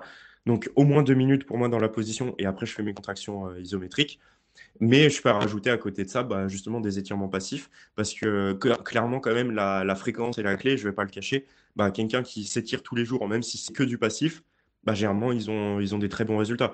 Euh, on a juste à voir les contorsionnistes, euh, même euh, les gymnastes, etc. Bah, en fait, ils passent des limite des heures à s'étirer tous les jours. Et bizarrement, bah, c'est des personnes qui sont hyper souples, surtout. Pas forcément toujours hyper mobiles, mais généralement, liées à leur activité derrière, ils vont quand même avoir un très bon degré de mobilité. Et euh, on va dire que pour moi, si on veut progresser en amplitude, il faut maintenir des positions d'étirement longuement. Et plus je le fais, mieux ce sera. Donc, de temps en temps avec de l'actif, de temps en temps juste avec du passif. Là, par exemple, euh, je bosse entre guillemets un petit peu mon grand écart. Je suis très loin de ça. Moi, je suis quelqu'un de vraiment pas du tout raide, euh, enfin pas du tout mobile au départ. Franchement, euh, test de souplesse où il faut toucher les pieds au départ. J'arrivais juste au niveau de mes genoux, sachant que j'ai des longs bras, je, suis longiligne. J'ai juste à me pencher, j'ai les bras au niveau des genoux, donc j'étais hyper raide au départ. au niveau des hanches, c'est catastrophique. Mais par exemple, un truc que je fais pour progresser, c'est que globalement dans ma routine matinale, en fait tous les matins, je vais euh, en fait je vais passer euh, trois minutes en étirement euh, autour des hanches, sans forcément mettre de l'actif, etc. Je commence tranquillement ma journée, mais juste bah, je m'habitue à cette position. Et là, ça fait bah, plus ou moins trois semaines que je fais ça. Bah, je vois déjà que j'ai gagné une vingtaine de centimètres pour descendre. Juste, bah, en fait, en, faisant ça de manière quotidienne, pas forcément à haute intensité, et clairement juste, juste avec cet étirement passif, mais avec une fréquence quotidienne. Quand tu parles de 2-3 minutes, c'est du coup une, série de 2-3 minutes non-stop ou c'est 2-3 fois une minute? Non, une seule série de ça, 3 minutes. Donc un, vraiment un que étirement long qui, qui reste dans le temps. ok. Est-ce que là, tu aurais d'autres conseils que, que tu n'as pas évoqués, que tu aimerais mettre en, mettre en avant pour, euh, pour les personnes qui aimeraient gagner en, en mobilité ou en, ou en souplesse ou commencer justement à faire ce type de, Mm. D'entraînement? Euh, bah, le conseil que j'aurais, c'est que faut aussi voir euh, en fonction du temps mis à disposition. Parce que clairement, le- l'entraînement de, bah, dès que je mets du passif, ça demande rapidement beaucoup de temps. Et euh, en termes de, bah, de temps euh, bénéfice, c'est pas forcément le plus avantageux selon d'où je, je pars. Là, dernièrement, je partageais en fait un programme de renforcement musculaire. Globalement, s'il est bien agencé avec des exercices, on va dire, euh, effectués à- en amplitude euh, complète sur, euh, qui vont venir bah, justement, on va dire, étirer, bah, en fait, j'ai des résultats similaires en termes d'amplitude de mouvement comparé à un programme d'étirement. Donc, bon, les, les, les études qu'on fait ça, clairement, le protocole d'étirement, il n'est pas parfait, le protocole de renforcement, il n'est pas parfait, mais le, globalement, le, discours, il est bon, c'est que si j'ai peu peu de temps à consacrer, on va dire, à ma préparation physique, à mon entraînement, bah, vaut mieux faire de, on va dire, de la musculation, du renforcement musculaire en faisant des exercices qui en même temps vont challenger ma mobilité. Par exemple, je peux prendre de- du soulevé de terre, jambes tendues, du Jefferson curl, mais je peux prendre des fentes où vraiment bah, je vais aller chercher loin devant, je vais garder les pieds bien écartés ou des choses comme ça. C'est des choses en fait qui vont me permettre de progresser au niveau souplesse de hanche, euh, d'ischio, etc. Donc euh, là, si je prends pour le bas du corps, ça peut être euh, des pull-overs où je vais aller chercher loin derrière pour euh, l'amplitude au niveau des épaules, des dips. C'est, c'est des exercices qui vont déjà me faire très bien progresser sans forcément me demander plus de temps à côté. Et en plus de ça, bah, j'aurai tous les avantages au niveau force, au niveau explosivité, au niveau masse musculaire que je n'ai pas euh, si je fais euh, que des étirements. Donc euh, moi, un, point qu'on n'a pas évoqué, ça serait bah, de voir en priorité aussi par rapport au contexte. Clairement, euh, la plupart des personnes, c'est aussi pour ça que je mets un peu de mobilité au début de séance, mais que je mets beaucoup de renforcement musculaire, euh, on va dire, euh, global derrière. C'est parce que je sais que même ce renforcement-là, bah, il va faire gagner en amplitude de mouvement. Et par exemple, bah, j'ai gagné, euh, j'ai travaillé, euh, des fois, j'aime bien travailler, par exemple, ma rotation externe de hanche ou ma rotation interne de hanche avant de faire des squats. Parce que je sais que du coup, les squats, bah, après, je demande à la personne de descendre le plus bas possible. Bah, je vais continuer de travailler sur euh, un peu la, souplesse de hanche, la mobilité des hanches, euh, si la personne, bah, elle manque de ça au départ. Clairement, quelqu'un qui a, qui a d'énormes niveaux de mobilité, bah, c'est pas un squat qui va faire bosser au niveau des hanches. Mais comme c'est le cas la plupart du temps, bah, j'ai des personnes qui sont quand même limitées et euh, rien qu'un squat, euh, bah, ça va faire euh, bosser au niveau des hanches. C'est intéressant que tu parles du, renforcement musculaire qui, qui fait aussi gagner en, mobilité, en amplitude articulaire. Est-ce que c'est pas un peu en, contradiction avec le, le fait que la muscu rigidifie et que du coup on est euh, moins souple, on est un peu plus raide? Est-ce que c'est deux opposés ou alors ça peut, ça peut quand même euh, euh, être en lien? Je sais pas si tu, tu vois ce que je veux dire. Euh, je vois totalement ce que tu veux dire. En fait, déjà, bah, ça dépend comment l'entraînement est agencé. C'est euh, sûr que bah, si on s'entraîne comme beaucoup de mecs, on va dire en bodybuilding, qui font euh, des amplitudes partielles, euh, tu vois les mecs sur leur développé couché, bah, ils touchent même pas les pecs, euh, ils tendent pas forcément les bras à fond. Euh, pareil sur des squats, euh, ils descendent pas en dessous de 90 degrés ou des choses comme ça. Mais en fait, le truc, c'est que si tu ne stimules pas tes amplitudes complètes, bah, tu perds tes amplitudes euh, complètes euh, au fur et à mesure. Tout à l'heure, j'ai pris l'exemple du bébé, qui est, bah, quand on est enfant, enfin, quand on est bébé, on peut tous faire le grand écart.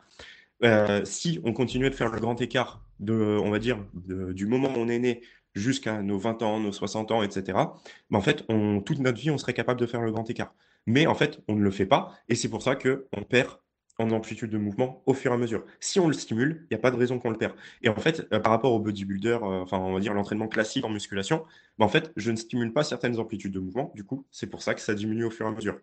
Par contre, si j'ai des amplitudes de mouvement complètes, etc., ce qu'on voit, c'est que au minimum, je me maintiens, mais si j'avais des manques, bah, en fait, je vais même progresser au fur et à mesure. Sauf dans le cas, on va dire, où c'est poussé à l'extrême, justement, sur les bodybuilders, où il y a tellement de masse musculaire que éventuellement, ça peut, en fait, au niveau structurel, ça va bloquer pour euh, certains mouvements. Et encore, le... ça dépend des zones. Effectivement, bah, au niveau des, des épaules derrière, bah ouais, si je veux accrocher mes mains dans mon dos, etc., bah, si j'ai trop de biceps, etc., bah, en fait, je vais être limité sur ma, ma flexion de bras. Mais euh, sur euh, certaines zones, ça change pas. Il y a, déjà des, bodybuilders, vraiment des culturistes, enfin, je sais pas, sur Monsieur Mister Olympia, etc., qui, qui, font le grand écart sur scène. Pourtant, les mecs, ils ont des cuisses, elles sont monstrueuses. Mais ça, c'est pas forcément contradictoire selon l'entraînement que j'ai à côté, sauf dans le cas de certains muscles, on va dire, où structurellement, bah, en fait, c'est pas possible. Et en vrai, le seul exemple que j'ai en tête, c'est potentiellement le biceps, bah, bah, clairement parce qu'on ne peut pas le compresser à l'infini, et éventuellement peut-être des choses au niveau du dos, et encore, euh, j'ai un doute là-dessus. Euh, je voulais juste revenir aussi sur euh, le fait d'aller chercher des grandes amplitudes. Tu parlais des dips tout à l'heure. Je pense que c'est mhm. important aussi de, mettre en avant que les, les amplitudes maximales, il faut aller les chercher très progressivement parce que si on commence directement, euh, avec des. Alors, au poids de corps pour les dips, mais si on rajoute du poids rapidement et qu'on descend et que les articulations sont pas forcément prêtes, on peut, on peut être potentiellement à terme euh, déclencher des, blessures. Je sais pas ce que tu en penses. Ouais, le bah, progressivity is key. Le, clairement, si on, si on n'y va pas progressivement, bah, en fait, notre corps, il n'est pas préparé à ça. C'est, euh, moi, souvent, l'analogie que je prends, c'est bah, tu apprends à conduire euh, sur la voiture de l'auto-école, etc. Admettons, tu es limité à 50 km/h, etc. Bah, si d'un coup, tu te retrouves dans une Formule 1 où tu peux aller à 300, bah, en fait, oui, tu as la possibilité d'aller aussi loin. Mais par contre, tu n'es pas en maîtrise de ton véhicule. Et en fait, bah, généralement, tu vas avoir un accident et c'est très dangereux pour toi. Au niveau mouvement sur une amplitude complète, c'est la même chose. C'est bien de pouvoir y aller mais il y a une différence entre y aller bah, justement au poids du corps ou y aller avec 100 kg en chargé. faut, on n'a pas la même force sur tous les degrés d'amplitude.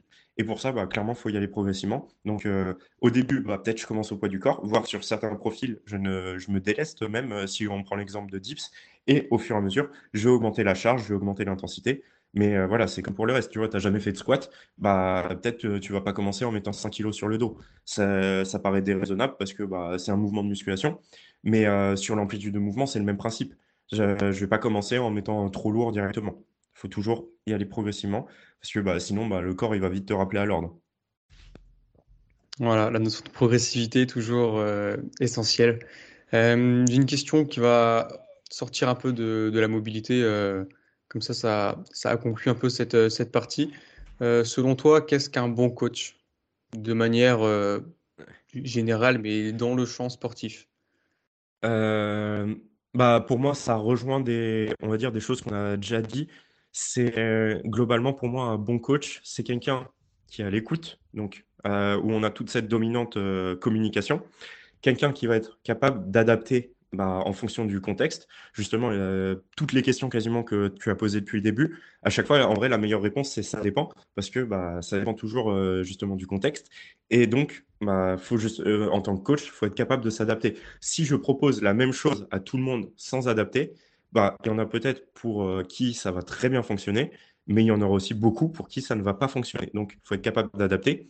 Et il faut avoir cette notion de progressivité pareil, si je challenge trop la personne, que j'y vais trop fort, euh, bah, en fait, peu importe qui on est, bah, ça va péter. Donc, euh, en fait, on en revient plus ou moins à ce qu'on a dit. Écoute, communication, adaptabilité, euh, progressivité.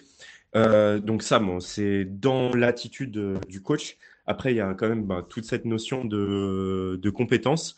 Mais pour moi, si on est à l'écoute de la personne, qu'on s'adapte, bah, en fait, même si on n'a pas forcément les compétences au départ, bah, en fait, on peut aller les chercher pour bah, nous aussi progresser au fur et à mesure. moi, si je prends mon exemple, il y a des personnes, j'ai eu des clients, on va dire, qui m'ont fait progresser parce que bah, ils avaient certaines euh, problématiques de santé. Je ne, j'étais pas forcément expert là-dessus au départ, j'étais pas forcément, on va dire, euh, tout au point, mais j'ai vu qu'ils avaient ça. Bah, du coup, je me suis formé, je me suis renseigné pour pouvoir leur proposer quelque chose qui était adapté.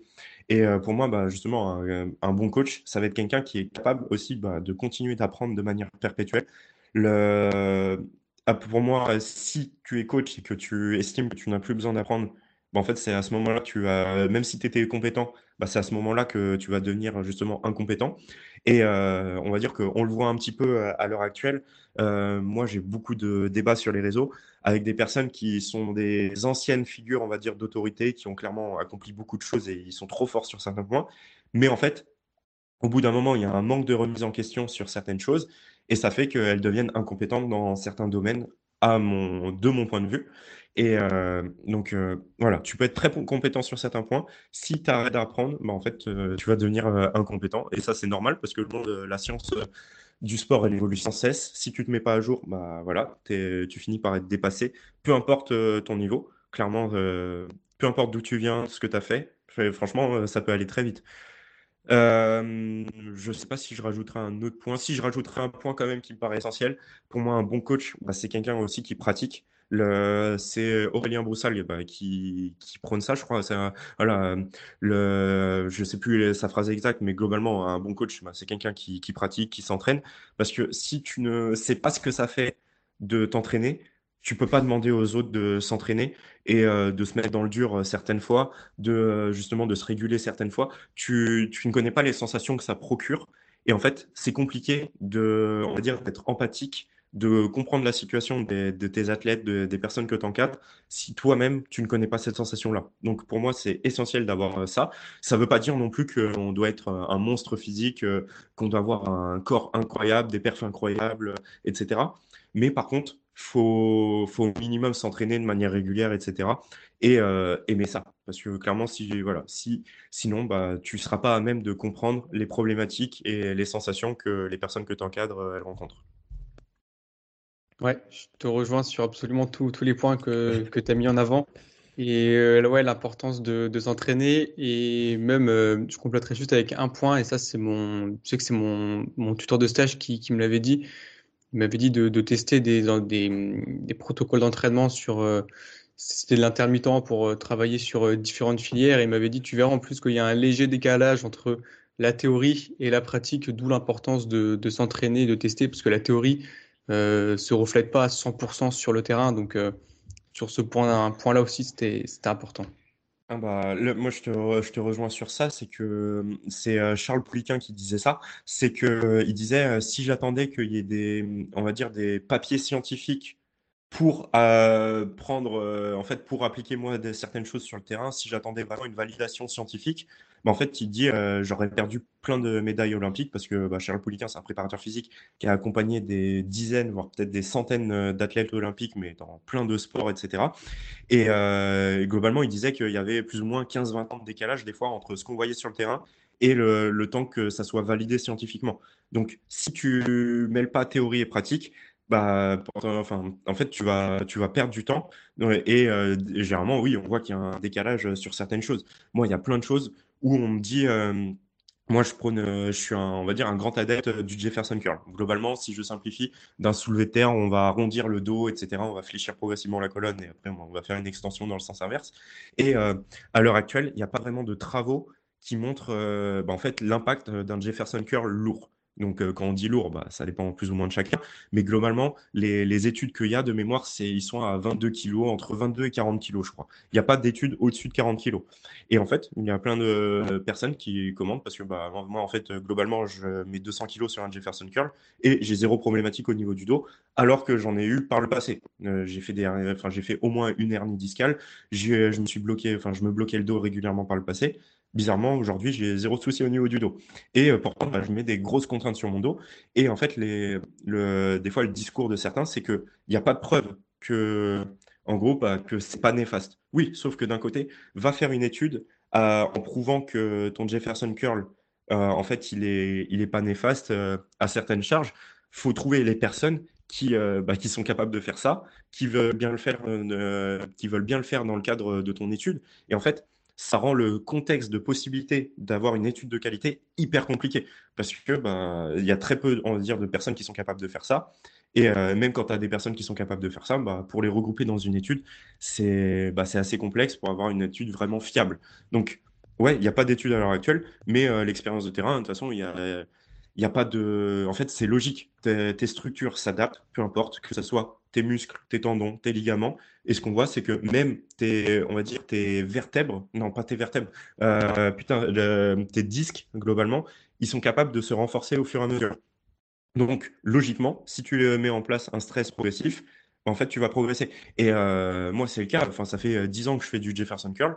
Bah, au début, j'ai commencé, euh, je mettais genre 40 kg, 60 kg.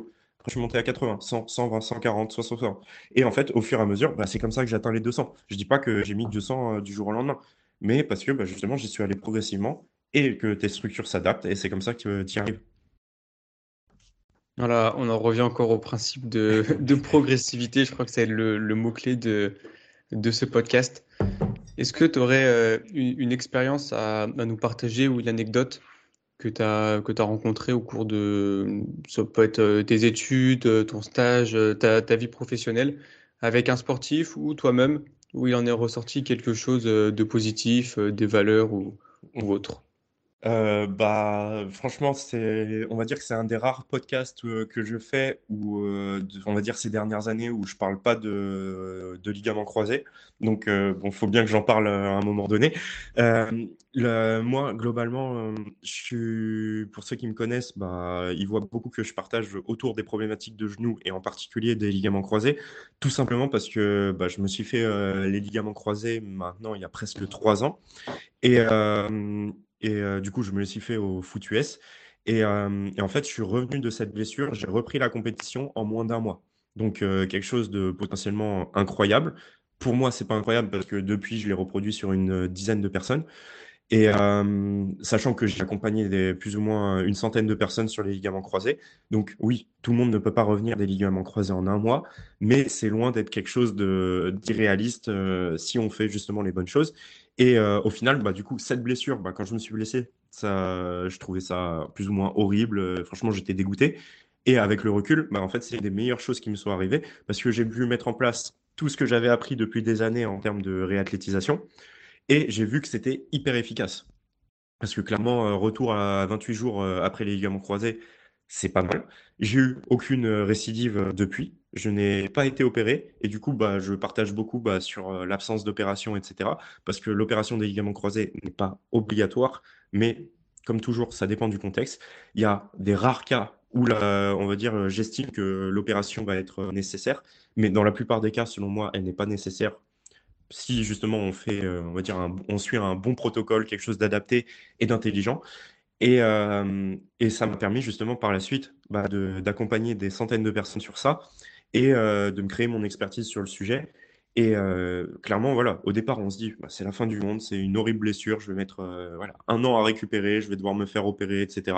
Au final, je me suis vraiment bien renseigné sur le sujet. Je me suis pas fait opérer, j'ai récupéré hyper vite. Depuis, je me, je me suis plus ou moins refait les croisés sur l'autre genou. Donc, et cette fois, bah, au lieu de mettre un mois, j'ai mis deux semaines. Donc, le, tu vois, il n'y a pas de pour moi, il n'y a, pas de hasard. Globalement, il n'y a pas de hasard. Si les choses arrivent, bah, c'est qu'il y a une raison. Là, j'ai une explication euh, à mes deux blessures. Mais le... par contre, si on fait les bonnes choses derrière, bah, pareil, pareil, il n'y a pas de hasard. Et euh, on peut récupérer très très bien si bah, c'est, on va dire, euh, bien fait. Donc euh, voilà, on va dire que là je parle rapidement des, croisés parce que bon, on n'en a pas parlé avant, mais c'est un point euh, quand même assez important. Si vous voulez aller euh, plus loin par rapport à ça, moi j'avais fait j'ai fait différents podcasts où vraiment je parle pendant une heure de cette expérience-là. Ou sinon vous on peut aller voir directement sur mon profil. Je partage énormément de choses à ce sujet-là. Juste pour revenir sur les croisés, tu... Puisqu'il y a, il y, a, il y a hum, différentes gravités de, d'entorse au niveau du genou. Euh, parce que du coup, deux, deux semaines, à mois, c'est super court. En général, on, quand on se dit qu'on s'est, pété les croisés, euh, en général, bon, c'est la gravité la, la plus haute. Mmh. Euh, et c'est, en théorie, c'est huit mois, de, 8 mois pour, de, pour, pour arriver au retour à la compétition. Et du coup, du coup j'essaie de faire, de faire le lien, de comprendre un peu, toi, euh, parce que un, mois, du coup, moi, ça, me paraît court. Euh, bah, c'est très très court par rapport à ce qu'on a l'habitude de voir justement. Mais euh, en plus, je me suis renseigné, il y a, il y a Wayne Rooney en, foot de mémoire, il avait fait euh, la même chose. En gros, il s'était fait les croisés et en fait, bah, un mois après, il avait repris pour faire sa fin de saison. Je sais plus si c'est à Manchester ou pas, mais en gros, il avait fait sa fin de saison euh, bah, sans ligament croisé, il avait repris au bout d'un mois. C'est hyper rapide par rapport à ce qu'on a l'habitude de voir, mais en fait, c'est parce que la plupart du temps, bah, on... en fait, on... pour moi, on surestime la gravité de la blessure dans la mesure où moi, dans mon cas, bah, clairement, j'ai euh, sur le genou droit, j'ai une rupture complète. j'ai une rupture complète du ligament croisé. Je n'ai pas eu d'autres atteintes, donc je me suis pas fait les ménisques, j'ai pas fait le croisé postérieur, j'ai pas fait le, les ligaments latéraux. Mais par contre, j'avais une rupture complète du croisé. Sauf que, en fait, comment on peut récupérer si rapidement de ça, c'est qu'en fait, le ligament croisé n'est pas essentiel. On peut très bien tenir sans ligament croisé parce que, euh, si je simplifie, euh, ton genou, il a quatre euh, principaux ligaments. Donc, les ligaments latéraux sur les côtés, les ligaments croisés à l'intérieur. Si tu enlèves une structure, ou même deux, bah, globalement, il y a d'autres structures encore qui assurent la stabilité. Et il n'y a pas que les ligaments. Tes muscles, tes tendons assurent aussi une certaine stabilité. Et globalement, Bah, en fait, tu as d'autres structures qui vont compenser ou qui vont prendre le relais. Et si ces structures sont suffisamment renforcées, bah, en fait, il n'y a, pas de souci. Moi, du coup, ça fait trois ans que je joue euh, sans, enfin, on va dire sans ligament croisé sur mon genou droit, dans la mesure où, en fait, bah, rupture complète. Euh, j'avais l'avantage, à cette époque-là, de bosser à l'hôpital. Du coup, en fait, euh, moi, je faisais des IRM régulièrement de contrôle. Globalement, j'en faisais tous les trois mois. Ce qu'on voit, c'est que je fais une IRM à trois mois, toujours rupture complète du ligament croisé je fais une rupture, euh, je fais une, IRM à 6 mois. Ce qu'on voit, c'est que toujours rupture euh, complète euh, du ligament croisé, mais le chirurgien, il me dit, ouais, c'est enfin le chirurgien, je sais plus si c'était un chirurgien ou en tout cas un médecin, enfin le mec qui regarde mon IRM, il me dit, c'est bizarre, on, on, voit des, comme si il y avait une sorte de cicatrisation. Il me dit, ouais, c'est pas le ligament, mais on voit une sorte de cicatrisation. Et ce qu'on voit en fait, c'est que à terme, un ligament croisé peut cicatriser. Et moi, dans mon cas, bah, ça, ça s'est fait. Même quand il y a une rupture complète au départ, l'IRM que j'ai fait à 9 mois, le mec, il me dit quoi? Bah, Le ligament, il a cicatrisé. On voit un ligament croisé à l'IRM. Parce que naturellement, ton corps a la capacité de, bah, de, guérir plus ou moins tout seul si en plus on l'expose aux bonnes contraintes. Et euh, du coup, bah, 9 mois euh, cicatrisation, 12 mois cicatrisation, et du coup, j'ai pas refait d'IRM sur genou-là depuis. Euh, par contre, c'est pas parce que ton ligament a cicatrisé qu'il respecte sa fonction de départ. Parce que moi, justement, je me suis amusé euh, à faire euh, des tests de Lachman. Enfin, c'est pas moi qui le fais, mais j'ai demandé à des kinés. Et en fait, ils prennent mon, du coup mon genou droit, celui où j'avais la rupture complète du ligament croisé. Ils font test de Lachman. Ils me disent, bah non, il n'y a pas de ligament croisé. Parce qu'en gros, le ligament a récupéré. Enfin, en tout cas, physiologiquement, structurellement, quand on regarde les IRM, il a récupéré. Par contre, il ne respecte pas sa laxité de départ. C'est-à-dire qu'en gros, il y a un ligament, mais il ne sert à rien. Euh, du coup, à l'IRM, tu regardes l'IRM, c'est bien, j'ai un ligament. Sauf que quand tu regardes en pratique, bah, tu fais le test, euh, le test de laxité, bah, tu vois mon, genou, il n'est pas du tout. Euh, enfin, clairement, il ne respecte pas sa fonction au départ. Mais au final, du coup, là, on est à trois ans, bah, c'est plus ou moins la même chose que ce que j'avais un mois. Sauf qu'à un mois, bah, oui, tu fais l'IRM, il n'y a pas de ligament croisé. Maintenant, il y en a un, mais il ne respecte pas sa fonction. Au final, c'est le même résultat. C'est toujours les structures autour qui vont me permettre euh, d'avoir bah, des bonnes capacités par, euh, euh, au niveau changement de direction, prise d'appui, etc. Parce que bah, clairement, ça fait trois ans que je fais du foot US. Depuis, j'ai même fait une saison en rugby. J'ai fait, j'ai couru des marathons. Je, en fait, je peux tout faire avec mon genou, même si potentiellement on pourrait se dire, bah ouais, bah non, j'ai ça, je peux pas faire. Non, parce que j'ai préparé mon genou à ces contraintes-là, je peux le faire. Ouais, mais dans, du coup, dans tous les cas, tu as, hum, quand même ces, ces 9 mois de, qui font que du coup ton, ton ligament il sera remis en état. Enfin, au, bout d'un mois, il sera pas réparé quoi. Non, mais on s'en fiche. Oui, c'est ce que tu as, ce que as expliqué. Mais tu as, de la douleur aussi. Euh, quand tu t'es pété un, ligament, euh, généralement, tu as des douleurs. Euh, oui, tu as des douleurs. Clairement, tu as des douleurs. Après, moi, je pense que là aussi où je suis biaisé, c'est que j'ai un très bon seuil euh, de tolérance à la douleur. Euh, et du coup, bah, je suis apte, euh, enfin forcé, tu vois, le jour où je me fais le croisé, le, en gros, c'était un, tournoi globalement dans, on va dire, dans le nord de la France, dans le nord de l'île de France. Euh, déjà, bah, je fais le tournoi, je, marche, etc., même si ça me fait mal. Parce qu'après, je sais que bah, bouger suite à une blessure, ça va être une bonne chose. Et du coup, je marche, je passe du temps debout, je fais des exercices, etc.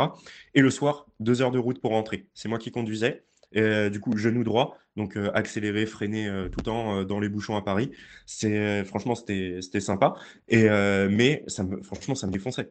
Mais au fur et à mesure, bah, quand on fait les bons exercices, il y a aussi des exercices qui permettent de diminuer les douleurs. Et du coup, bah, en fait, je faisais ces exercices-là au quotidien pour justement bah, profiter de cette euh, inhibition. Par contre, j'ai jamais pris euh, d'antidouleur. J'ai jamais pris, euh, j'ai jamais mis de glace. J'ai, en fait, j'ai fait plein de choses qui, en soi, ne diminuent pas la douleur, mais par contre, qui vont favoriser la récupération derrière. Ok, mais c'est ouais, c'est intéressant ton, ton partage d'expérience là-dessus. C'est que personnellement, euh, au cours de ma formation, là, j'ai eu des, une intervention d'Olivier Morelli, je sais pas si tu vois qui c'est. Ouais, je vois. Euh, c'est quoi ta formation? C'est euh, le master de prépa physique à Montpellier. Ok. Et du coup, il était intervenu sur de la réathlée. On avait pris le cas concret de, du ligament croisé, du coup, antérieur. Et il nous avait expliqué les, les différentes phases avec les, les différents types d'exercices euh, à mettre euh, progressivement, euh, de manière générale. Après, c'était pas, c'était pas figé, mais que du coup, on, on avait un retour au terrain en compétition au bout de, de 9 mois environ. Quoi. Après, ça pouvait s'accélérer plus ou moins en fonction de, des exercices que tu fais, la fréquence du, du travail qu'il y a autour. Et, voilà, mais c'est pour ça que du coup, ça, ça m'a perturbé un peu que tu parlais de, de un mois et tout, mais c'est intéressant. Mmh, mais en fait, le, truc, c'est que même, euh, on va dire, dans les centres euh, spécialisés, euh, etc., mais en fait, il y a des manques. Il y a, des manques. et du coup, bah, ça fait que. Et aussi, souvent, il n'y a pas de prise de risque, dans la mesure où, bah, en fait, en neuf mois, bah, généralement, entre guillemets, je prends mon temps, etc. Enfin, moi, je sais que voilà, on peut aller bien plus vite que ça. Moi, des personnes que j'ai encadrées, Franchement, il y a personne qui a mis plus de six mois à revenir à son sport parce que, bah, en fait, on faisait les bonnes choses. Et pourtant, il y en a qui avaient été euh, réticents au départ. hein. Franchement, on y allait tranquillement. Et euh, les personnes où on y allait tranquillement, tu vois, on mettait six mois. Mais euh, le et six mois, quand je dis six mois, c'est généralement c'était des personnes avec opération. Parce que dès que tu mets une opération, en fait, il y a le temps que la greffe prenne, et du coup, c'est beaucoup plus long que ça. Si tu fais sans opération, en fait, ce qu'on, les seuls trucs qu'on veut diminuer, c'est, on va dire, l'épanchement et, euh, on va dire, les douleurs. Les douleurs et avoir, faire en sorte d'avoir les capacités à côté. Ce qui joue à court terme sur les blessures sans opération, en fait, c'est les qualités physiques que tu as avant, en fait, avant la blessure. Le, quelqu'un qui a, qui a zéro capacité physique, bah, ça va être compliqué de faire un retour rapide euh, sans opération. Par contre, quelqu'un qui a d'excellentes capacités physiques, bah, généralement, en fait, on arrive à des très bons résultats. C'est pour ça que toutes les personnes que j'ai encadrées qui sont revenues globalement en un mois, bah, en fait, généralement, c'est plus ou moins des athlètes de haut niveau, euh, ou en tout cas avec des très bonnes euh, capacités physiques. Et ce qui fait que, bah, justement, il y a, entre guillemets, ces structures qui vont compenser le manque du ligament. un truc aussi qu'on n'a pas dit, c'est que, même quand il y a opération, globalement, il y a un croisé sur deux qui pète dans les trois ans, sur, euh, suite à opération. Et pourquoi ils pètent? Tout simplement parce que en fait, bah, les rééducations ne sont pas bonnes. Si, euh, si elles étaient bonnes, bah, en fait, euh, il n'y aurait pas de récidive parce qu'en fait, le, le corps aurait les structures, aurait la capacité pour subvenir aux contraintes bah, de l'activité. Alors que la plupart du temps, bah, ce qu'on fait sur, on va dire, un protocole classique, c'est que on met un peu de renforcement, on reprend la course, etc. Et euh, en fait, on retrouve en capacité, mais pas assez pour ne pas se blesser de, nouveau. Moi, sur les personnes que j'ai accompagnées, on est à zéro récidive, bizarrement. Parce que, bon, après, c'est récent, enfin, euh, j'ai pas plus de. Globalement, il y a les premières personnes, bah ouais, là, on va arriver sur les deux ans et demi, trois ans. Mais euh, ce qu'on voit, c'est qu'il y a quand même beaucoup de récidives précoces dès la reprise du sport. Et généralement, bah, ces récidives-là, c'est parce qu'il y a des manques euh, dans le travail qui a été effectué. Ouais, puis bon, dans, tous les cas, il faut, continuer le travail même euh, après reprise. Il faut toujours avoir des, routines pour, euh, pour éviter de se, de se reblesser. Et dans, mmh. tous les cas, si quelqu'un se pète le, ligament, il faut, faut aller en général, c'est faire, mais il faut aller voir un professionnel de, de ah bah, santé. Il faut, faut, consulter, il faut se faire encadrer, il faut se faire accompagner. C'est essentiel. Enfin, si tu n'as pas les, les, compétences, et même quand tu as les compétences, bah faut quand même euh, demander euh, des avis extérieurs. Mais tu vois, je rebondis sur un, point. C'est, euh, tu vois, moi, on m'a beaucoup dit, ouais, tu te fais pas opérer, tu auras de l'arthrose, tu auras des douleurs au genou plus tard, ou tu auras des choses comme ça. Tu vois, les, les dernières études, elles montrent pas de différence significative entre euh, l'arthrose, euh, en fait, euh, que ce soit avec ou sans opération, et voir les différences qu'il semble y avoir, c'est qu'on aurait plus d'arthrose avec opération que sans opération. Mais en fait, c'est normal dans la mesure où, généralement, les personnes qui ne se font pas opérer de manière globale, bah, en fait, c'est parce qu'elles arrêtent complètement l'activité physique et du coup, il y a beaucoup moins de stimulus. Et les personnes qui seront opérées, il y a, il y a globalement bah, une reprise quand même de l'activité. Enfin, elles ont plus tendance à reprendre euh, quand même une activité sportive. Et ce qu'on voit, c'est qu'en fait, avec le temps, bah, l'arthrose, ça va être euh, de l'usure en fait euh, des cartilages, etc. Et ça, on l'a de manière globale. Que tu sois bah, blessé au genou, que tu sois pas blessé au genou, à partir du moment où tu vieillis, tu auras de l'arthrose plus ou moins précoce en fonction justement des stimulations que tu mets. Plus on va dire, sportif, plus tu auras de l'arthrose précoce. Mais l'arthrose n'est pas associée à la douleur. Et en plus de ça, bah, c'est euh, clairement, c'est. Tu n'auras pas forcément. En fait, ces, douleurs-là, justement, vu que ce n'est pas associé à la douleur, ça va dépendre toujours des, capacités de, tes tissus autour du genou. Et, euh, parce que ce qu'on voit, c'est que bah, euh, globalement, tu vas voir les 60, 70 ans, 80 ans. en fait, plus ou moins, ils ont tous mal au genou. Sauf bah, ceux qui ont certaines capacités au niveau des, des jambes, etc. Et tu vois, tu me dis, euh, bah, faut entretenir un certain travail. Bah, globalement, en fait, euh, oui, on me dit, euh, ouais, non, mais tu t'es fait les croisés, tu t'es pas fait opérer, tu vas devoir travailler toute ta vie. Bah oui, mais en fait, comme quelqu'un qui n'a pas eu de problématique autour du genou, tu devrais travailler tout au long de ta vie sur tes capacités si tu veux pas avoir des douleurs un jour. En fait, il n'y a pas de différence. C'est parce que oui, à partir du moment où tu ne fais plus rien, il y aura une dégénérescence de tes tissus et tu vas développer des douleurs au fur et à mesure. Voilà, pas de secret sur ça. Ouais, puis c'est un peu la. De manière générale, les, bienfaits du, sport, de l'activité, se, mouvoir, tout ça sur, euh, sur la santé et sur euh, rester en forme le, plus long, longtemps possible, on va dire. Donc euh, voilà, bon, bah, très intéressant. Du coup, on est parti sur, sur une petite discussion sur le LCA. c'est sympathique. Ouais, ouais, bah écoute, c'est toujours, toujours bon d'avoir des, des apports là-dessus un mot de la fin, un conseil, des conseils généraux euh, pour conclure le podcast? Euh, bah, comme on on en a parlé un petit peu, le, on va dire que le, mouvement, c'est la vie. Et euh, peu importe ce qu'on a, etc., bah, c'est essentiel de continuer à, à, bouger, à se mouvoir, à avoir de l'activité physique, pas forcément de l'activité sportive, bah, si on a des grosse problématique dans un premier temps, mais au moins continuer à bouger. Et euh, à partir du moment où je continue à bouger, encore plus si je le fais de manière adaptée, ben, en fait, je pourrai toujours faire des choses et je ne vais faire que, on va dire, améliorer ma situation par rapport à un instant T. Donc euh, voilà, clairement, euh, faut bouger. faut bouger, voilà, ça serait, ça serait mon mot de la fin. Ok, et eh bah, sur ce, je te remercie beaucoup pour, pour ton temps, pour tous les petits conseils, les apports que tu as pu apporter. Et euh, bah, de manière générale, merci pour ton intervention sur le podcast. Bah, merci pour, euh, pour l'honneur de m'avoir fait intervenir. Euh, c'était un plaisir. Bah, plaisir partagé. merci aux auditeurs qui ont écouté le, podcast jusqu'à la fin. Vous pouvez du coup retrouver le podcast sur les réseaux. Vous pouvez retrouver aussi Tom, du coup notamment sur Instagram, sur d'autres réseaux aussi peut-être. globalement, je suis surtout sur Instagram. je partage un petit peu sur LinkedIn un petit peu différemment. Euh, j'aborde pas forcément les, mêmes sujets, etc. Mais globalement, Instagram et LinkedIn. Je suis euh, sur TikTok aussi, mais hum, j'arrive pas sur ce réseau. En fait, euh, ça m'a, enfin, j'ai du mal à publier régulièrement parce qu'en fait, je ne le, regarde pas. Mais globalement, Instagram et LinkedIn. Ok, ça marche. Eh ben, merci à tous et à la prochaine pour un nouvel épisode. Salut. J'espère que cet épisode vous a plu. Si c'est le cas, je vous invite à vous abonner, partager l'épisode et laisser une évaluation au podcast. N'hésitez pas à me faire des retours en commentaire pour faire évoluer le podcast. Vous pouvez retrouver le podcast ainsi que l'invité euh, sur les réseaux avec les informations en description. Merci pour votre écoute et je vous dis à bientôt pour un nouvel épisode.